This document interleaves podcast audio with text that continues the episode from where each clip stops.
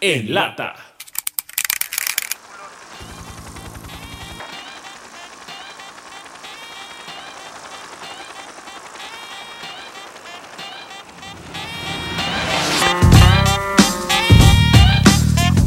Hey, qué tranza pandilla. Buen día a todos. Bendiciones a todos como siempre. Luz y hip hop. Hoy estamos arrancando Semilla Hip Hop en lata y empezamos con los especiales de hip hop.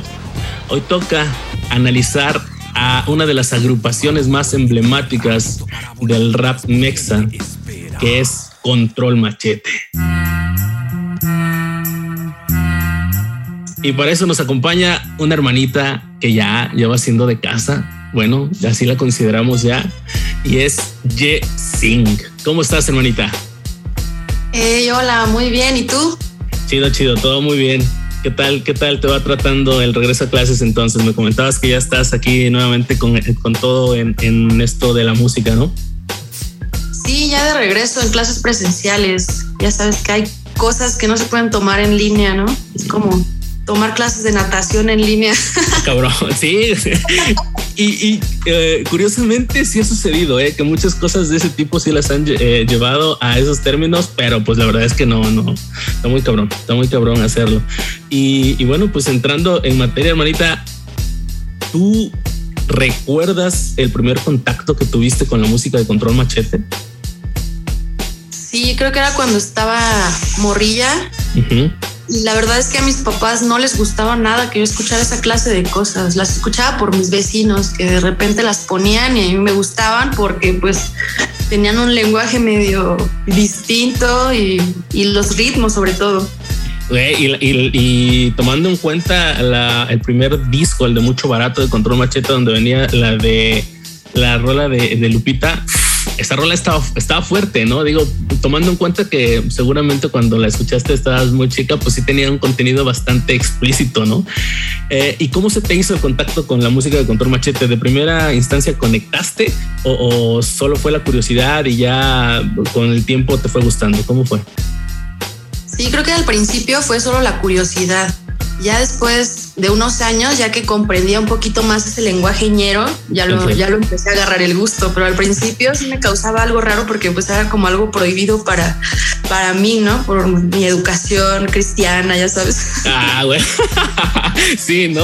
Eh, bueno, eh, aquí hay que hacerle como el padre Maciel antes de hacer sus fechorías, ¿no? Se persignaba antes el cabrón, ¿no? Entonces, antes, antes, de escuchar el disco de Control Machete, te persignabas y ya no había pedo, ¿no? Este, sí, ya pedía perdón antes. Exacto, exacto. Ahora, eh, la mayoría de gente eh, tuvo contacto en primera instancia con Control Machete, pues con el madrazo que fue la, canción de Comprendes Méndez, ¿no? Uh, no te voy a preguntar tu edad porque dicen que es de mala educación, pero uh, yo quedando en los 35, a mí me tocó a la par de esa, eh, de que saliera Control Machete, escuchar antes a El Morro. ¿Te acuerdas? Ay, sí, eso sí me acuerdo, sí. Yo, yo no quiero escuela, prefiero el fútbol. este, pues nací al principio de los noventas. Entonces okay. también me tocó como toda esta parte del hip hop de aquí, ¿no? Como cuando Cártel de Santa rifaba. Exacto, sí, sí, cuando, cuando el primer disco era el mítico de Cártel de Santa, ¿no? Y todos pensábamos que el hip hop se iba a ir para arriba en ese momento y no. Pero bueno, antes de eso, la historia fue Control Machete. Y digo, eh, creo que la referencia de Cártel de Santa es porque, aunque Control Machete vino a romper eh, la barrera del underground y pasó al mainstream, eh, realmente el mayor madrazo de, del hip hop como, como mainstream fue, fue Cartel de Santa, ¿no? Pero el precedente de todo esto fue Control Machete. No sé si a ti te tocó en esa época cuando sale el disco de Mucho Barato, que es el primer disco de Control Machete, y que sale esto del de, de morro y todas estas referencias. No sé si a ti te tocó tener también ese disco que muchos teníamos en casa o ese cassette eh, de música pirata, porque, porque así era con, donde lo conseguías, que era el Molochete, que era la colaboración o el disco dividido entre una rola de Molotov y una de Control Machete. ¿Te tocó tener ese disco o lo escuchaste? Pues creo que sí lo llegué a escuchar, no lo tuve como tal por lo que te decía, pero sí lo llegué a escuchar en otras partes. Ok, y, y, hablando, hablando de esta rola de Comprendes Méndez, Em, esa rola, eh, pues era una de las que más rifaba, ¿no? Del disco mucho barato. Pero a ti, de ese disco, ¿cuál era tu rola consentida? Yo creo que esa. ¿Eh? ¿Comprendes, Méndez? Es que es que sí, sí fue un, realmente un madrazo. Ahora, está haciendo un poco de, de, análisis de cómo empieza Control Machete, pues realmente Control Machete, aunque todo lo, lo involucramos con, pues con el rap, con, con el hip hop, mm, entiendo que la convocatoria la lanza Toy Selecta, pero ni Fermín ni Pato eran, eran raperos 100%, sino que eran rockeros, ¿no? Entonces, eh, creo que eso logra una función bastante interesante cuando llegan a, este disco. algo también que, creo que es muy que todos tenemos muy prejuiciado es que cuando los vemos eh, en los videos, por ejemplo, eh, del disco de Mucho Barato, pues salen todos bien, bien barrio, bien acá, pero la neta eran vatos que eran clase media para arriba, ¿no? Inclusive iban a, escuelas privadas. Eh, ¿Tú en algún momento eh, escuchaste o leíste algo de esta historia y te desilusionó saber eso o realmente entendías el contexto en el que ellos empezaron a, rapear? ¿A ti cómo te fue esa, esa historia? Eh, pues la verdad yo entiendo el contexto porque no es como, sobre todo en esa época, no era como muy barato lograr esa producción, ¿no? Y menos esa producción tan, tan bien hecha. Y colocarse en el mainstream, pues también antes era completamente otro tema. Entonces sí, sí me lo esperaba, que no fueran gente de clase baja. A pesar de que sus letras son muy poderosas con, con este con mensajes de ese estilo.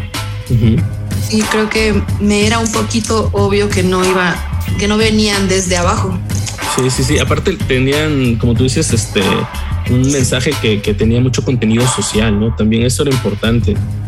Y creo que también eso fue un punto importante de, de que ellos lograran empatar con bastante gente, ¿no?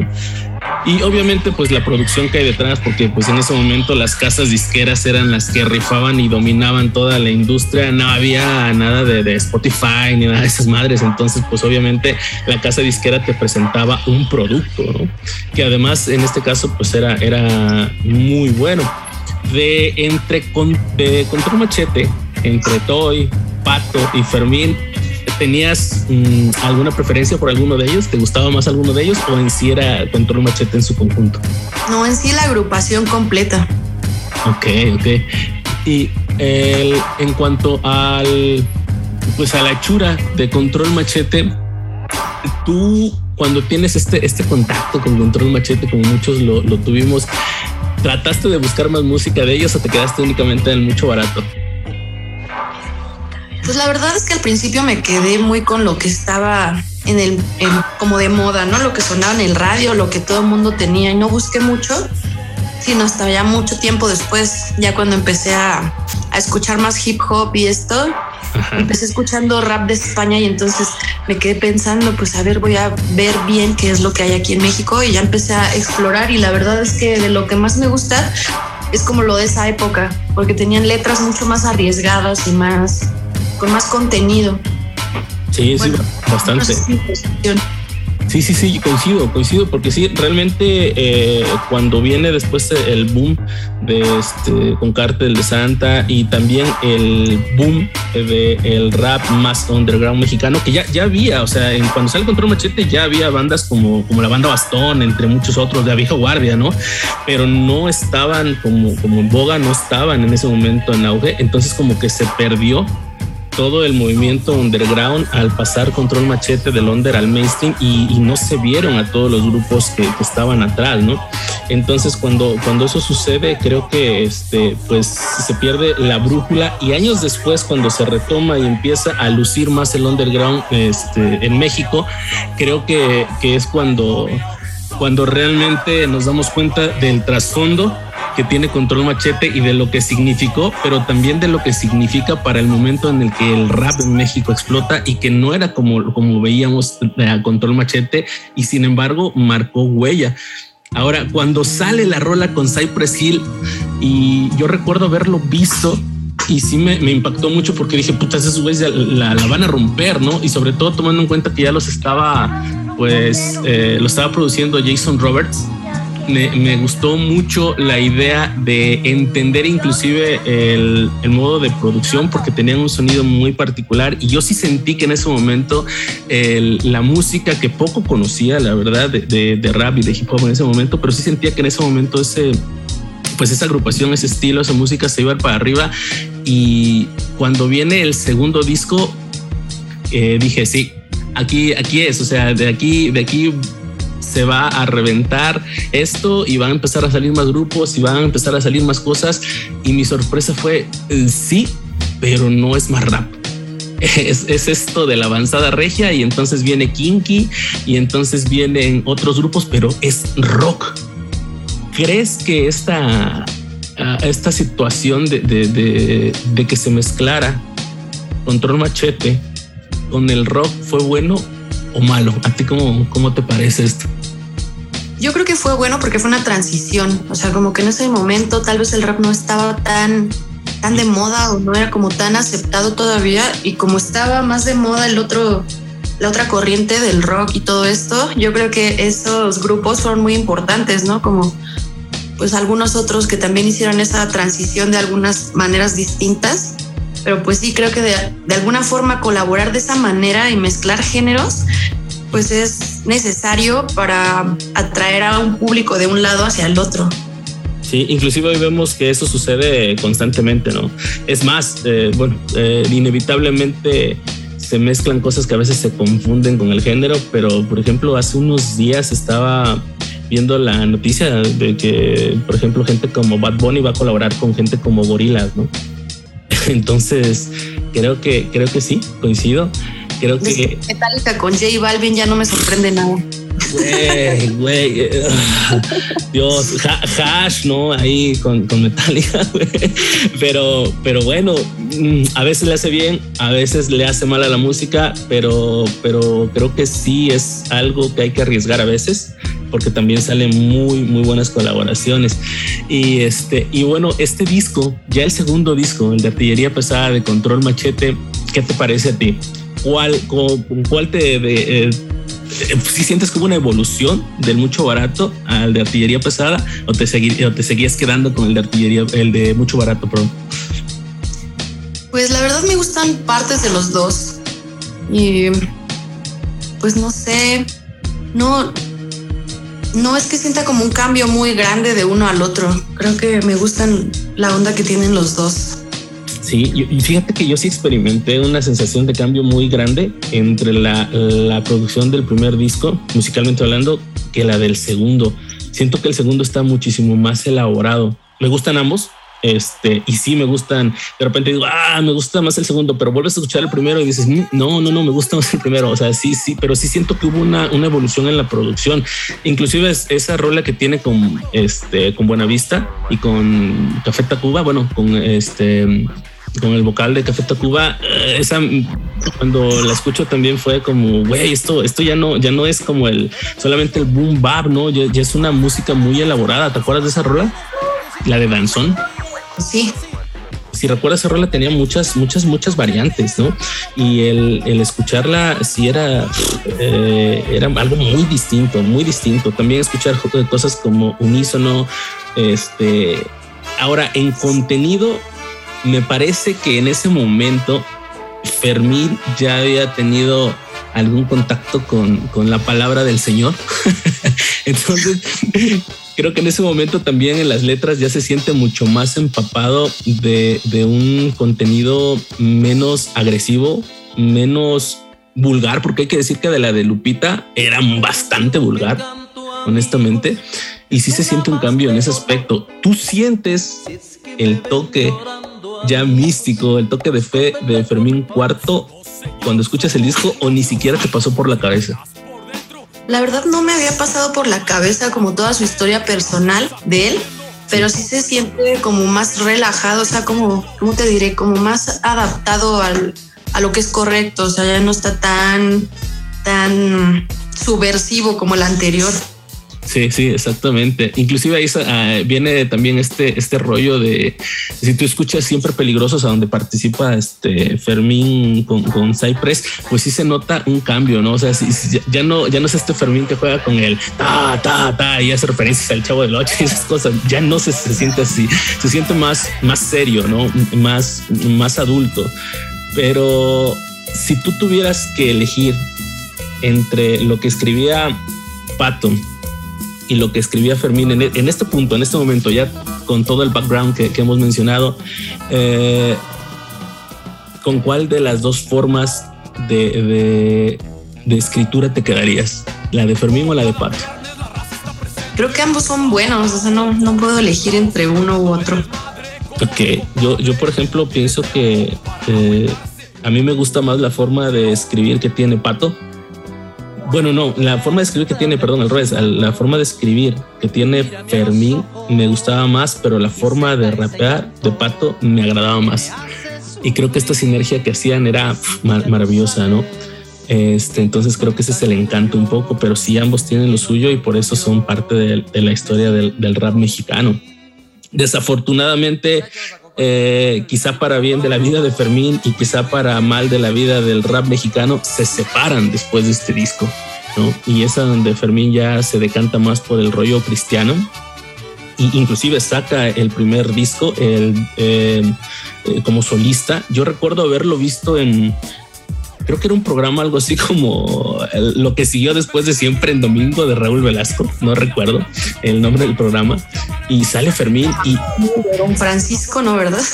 No, no, no, no, es bueno, ese, no, aunque era, era de la época, ¿no? Pero creo que era, creo que era César Costa el que dirigía esa cosa, no sé, pero pasaba los domingos por la noche, ¿no?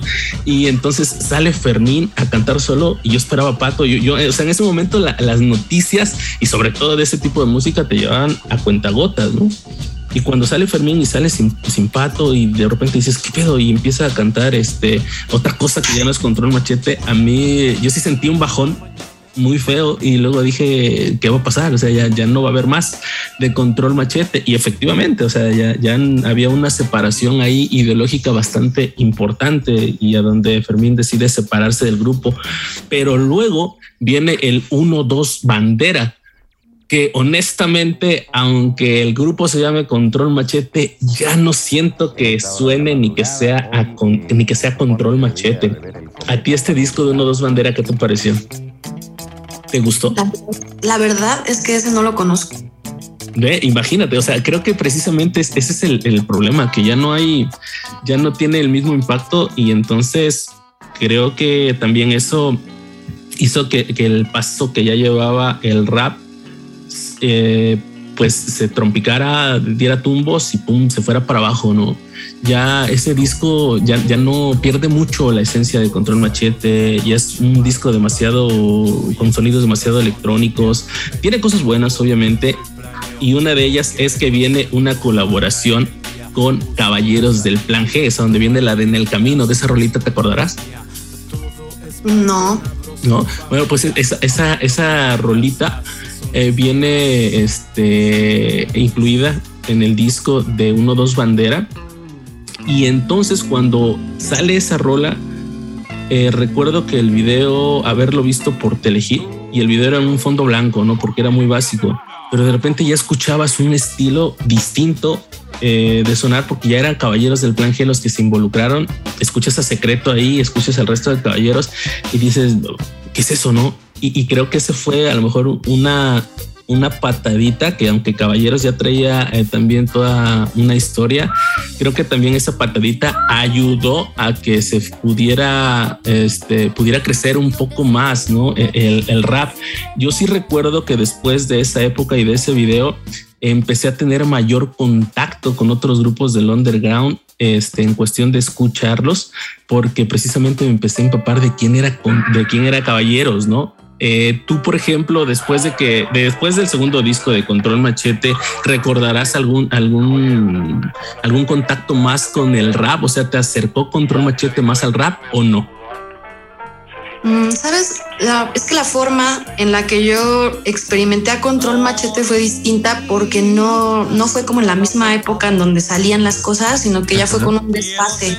Yo empecé a escuchar esta clase de cosas hasta que empezó a existir o hasta que descubrí que existía Ares para bajar música pirateada. el Edén de la piratería en Internet. Y de los virus y del porno, por cierto, también. Y de los virus. Sí, sí, sí, sí. Hasta ese momento que yo empecé a conocer bien a Control Machete y a todo el rap en sí. Entonces, como que no escuchaba los discos completos, sino que iba escuchando canciones sueltas y las que me gustaba, pues las guardaba y las que no, pues no. Pero no, no tengo como muy claro ese orden cronológico de las cosas. Pero, pero inclusive tiene mucha razón. El, el Ares fue, este, aparte de lo, todo lo que ya hablamos, de repente fue también encontrar mucho contenido que inclusive hoy en día ya es muy difícil eh, tener acceso a él. Y me refiero a versiones que de Control Machete, por ejemplo, de sus singles que, que no, pues, no habías escuchado, o sea, que eran como la maqueta y que tenían ahí rollos con marimba y que sonaban muy onda. Y este, y sí, sí, sí, coincido con esto de, del Ares y cómo surge esta, esta situación. Inclusive recuerdo que en, en, Ares, precisamente buscando cosas de control machete, llegué a encontrar un freestyle que se aventaba este Fermín con, con creo que con la Real Academia de la Rima. Este, y dije, yo jamás había escuchado a Fermín improvisar, ¿no? Y estaba ahí con, con, otra gente, como creo que gente de la Flor de Lingo, y este, y estaban ahí improvisando. Entonces te encontrabas bastantes cosas ahí, este, eh, curiosas en el, en el, Ares. Pero bueno, después eh, el legado lo continúa Pato Machete, un poco con Toy, un poco sin Toy, porque también luego Toy se va a hacer proyectos independientes, produce otra gente, crea sonidero nacional y este y Pato sigue haciendo cosas eh, ya como Pato Machete, ya no como Control Machete. Eh, ¿Has seguido la carrera de Pato? ¿Te sigue gustando lo que hace Pato? ¿Qué, ¿O qué piensas de su música? La verdad es que no lo he seguido. Después de Control Machete ya no supe nada. Perdió mucha fuerza, ¿no? Como que se fue por otro rollo y ya no, ya no fue lo, ya no fue lo mismo, ¿no? Como que perdió el encanto. Sin embargo, ha habido algunos coqueteos por ahí con Control Machete y se habla de, un posible regreso y luego que ya no. Y luego por ahí hace que creo que como tres o cuatro años estuvieron, coincidieron en el, en el Vive Latino y este y tocaron una, una canción juntos. ¿No, ¿No te ha tocado ver ese video por ahí en YouTube? No, todavía no por ahí anda, por ahí anda esa, esa rolita que se aventaron y yo, eh, yo pensé quizá estúpida e inocentemente dije, güey, a lo mejor es el momento y a lo mejor se avientan una gira y a lo mejor es como llegar y agarrar la paleta de dulce que tenía todas las hormiguitas y sacudirla y, y retomar eso, ¿no? Pero pues no, ya yo creo que ya, ya no, también ya no es momento, ya es otra época, ya es otra forma de hacer música, ya hay otro contexto este, cultural, pero yo creo que para todos los que somos rap escuchas, sí es un sueño frustrado el, el querer tener algo nuevo de ellos juntos, ¿no? Pero sí, es padrísimo tener algo nuevo, pero que evocara a su esencia del principio, así como súper, pues no sé, como esta desobediencia, como esta contracultura, ¿no? Súper expresada en las letras arriesgadísimas. Uh -huh. Bueno, digo arriesgadísimas porque obviamente estoy en el contexto de esta época. Entonces creo que ahorita sería más complicado el poder lograr algo así porque es más difícil. O sea, ahorita está muy estigmatizado ciertos temas, ¿no? Como sí. toca ciertos temas es muy difícil. Entonces, por ejemplo, imagínate a Molotov estrenando una canción como puto ahorita.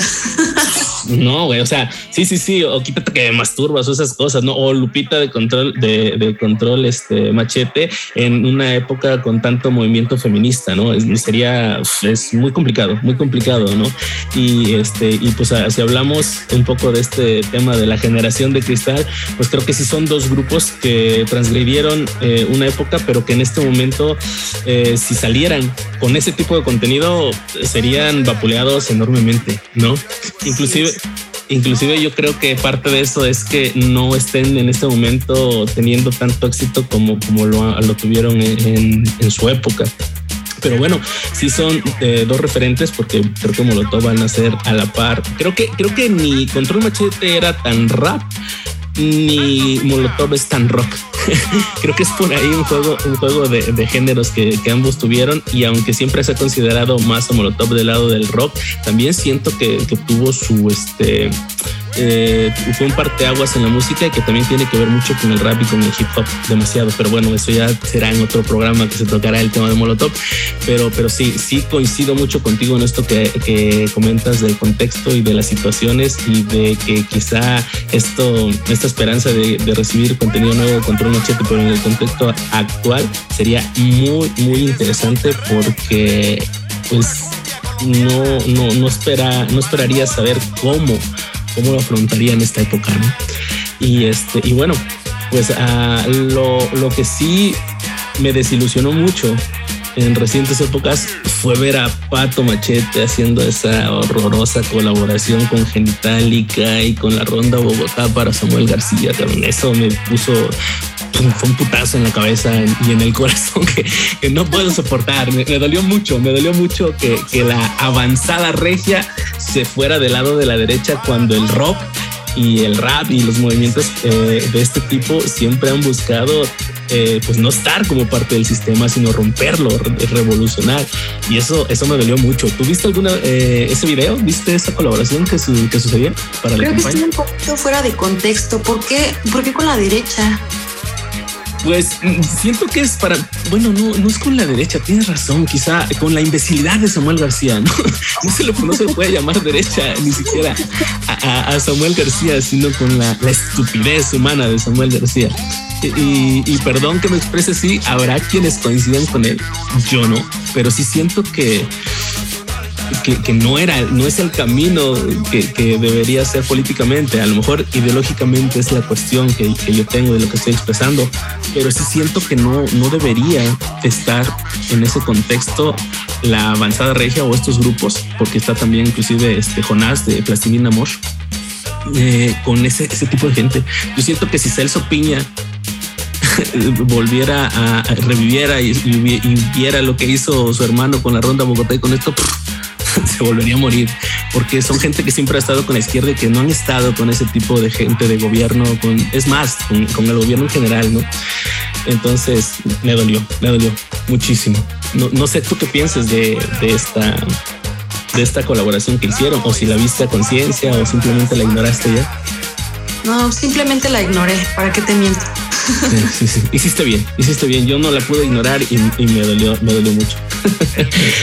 Pero bueno, es, es rico entender todo este, este contexto de cómo surge Control Machete, de cómo crece, de cómo le da una patadota para bien, una patadota a la suerte al rap Nexa y pues tener la fortuna de, aunque sea por separados, de seguir disfrutando de, de los trabajos de Toy este, tanto en la producción como, con grupos este, que ha tenido, o de seguir escuchando a Pato Machete a pesar de que ya no tenga la misma esencia, o de inclusive escuchar cosas con contenido eh, cristiano de Fermín y que no lo es tanto si lo escuchan bien, tampoco es como que vamos a alabar al Señor todo el tiempo, es bueno el contenido que tiene en todos los aspectos, tanto en el religioso como en el social, pero ya no hay esta esencia.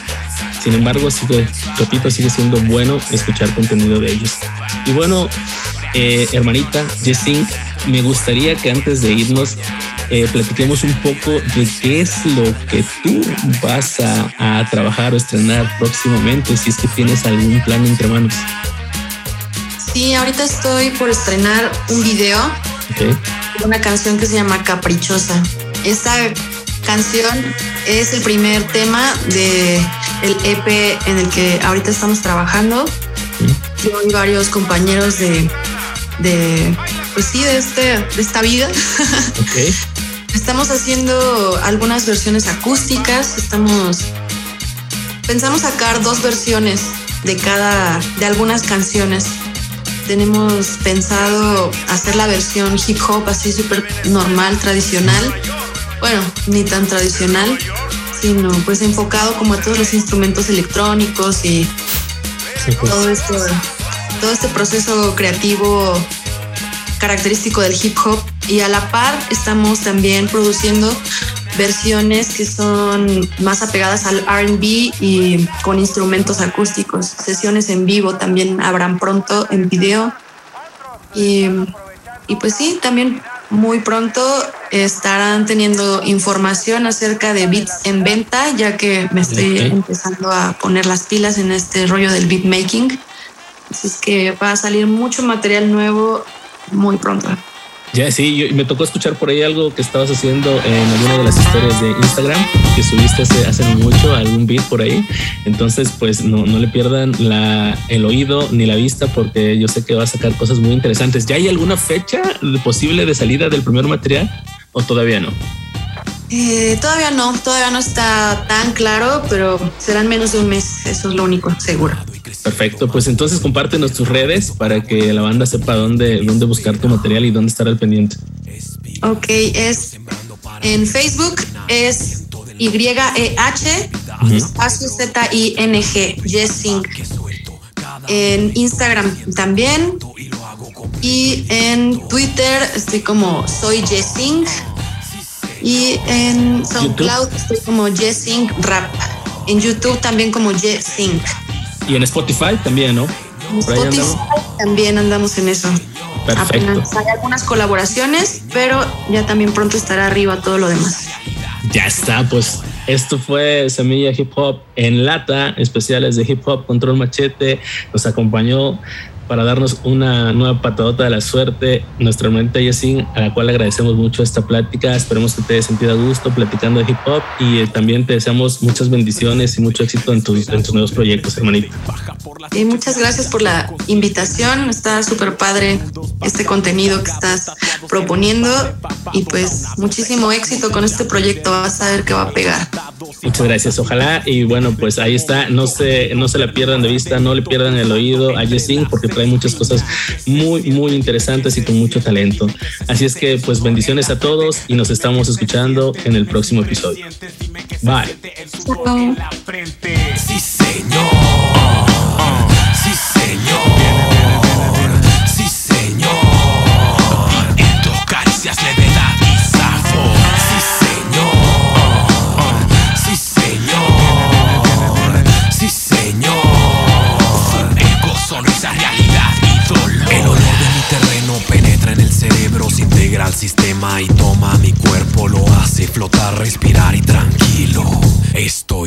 Sitio como para ir a sembrar un poco y después recogerlo poco a poco. Siempre asignadito con la bendición de Cristo. Este es mi vuelo, arras del suelo. Soy mucho pez para tu anzuelo, mucho más grande que tu ego. Soy mucho gas para darle fuego. Soy mucho gas para darle fuego. Soy mucho gas para darle fuego. Semilla hip hop en lata.